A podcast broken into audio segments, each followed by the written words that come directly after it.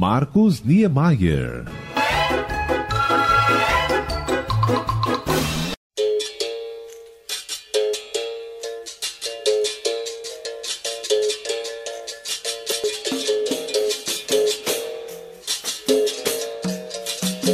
No início da década de 1980, quando fui morar em Salvador, presenciei um fato inusitado desses que normalmente ocorrem com frequência nos grandes centros urbanos. Sabe quando a gente vai a um lugar pela primeira vez e tudo se torna muito bonito e atraente? Sobretudo no caso da capital baiana, que de fato é linda e atraente o tempo todo. Pois bem, saí para dar umas voltas pela cidade e embarquei num ônibus que fazia uma espécie de trajeto turístico com um guia de turismo presente explicando de maneira detalhada todos os locais históricos por onde o busão passava. O fim de linha da viagem, como dizem lá pelas bandas de Salvador, era a Igreja do Bonfim, na Cidade Baixa. E meu sonho, desde criança, era conhecer a Colina Sagrada. Quando o veículo se aproximava do mercado modelo, entra um cabra no mais autêntico estilo Rastafari. Na ensolarada primeira capital do Brasil, eles são muito comuns, principalmente ali naquela região do Pelourinho e do centro histórico em geral.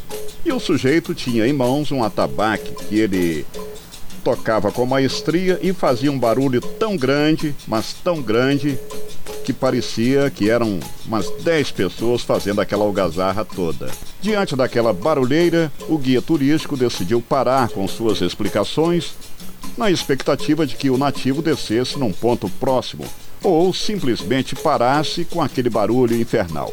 Para surpresa de todos, no entanto, o cabra gritou mais alto ainda com seu vozeirão estilo locutor de FM. Oxente, mas que vontade de comer um cu, não sabe, painho. Todos os passageiros, inclusive este humílimo aprendiz de escreviador, olharam para trás para ver quem era o autor de tamanho insulto e falta de respeito. Sem mais delongas, o distinto respostou: Eu disse um só, não sabe, maninha. Gente, a risada foi geral. Ninguém conseguiu conter a gargalhada. Se o fato tivesse ocorrido em qualquer outro lugar do Brasil e até mesmo do mundo, o motorista do coletivo teria parado o veículo e ordenado que o folgadão descesse imediatamente. Ou até mesmo chamado a polícia, já que havia um posto da PM bem ao lado do mercado modelo. Mas foi em Salvador, onde a gente vai andando pelas ruas e dá de cara com situações inacreditáveis. Aquelas cenas que surgem de maneira espontânea, típicas mesmo dos grandes centros urbanos brasileiros.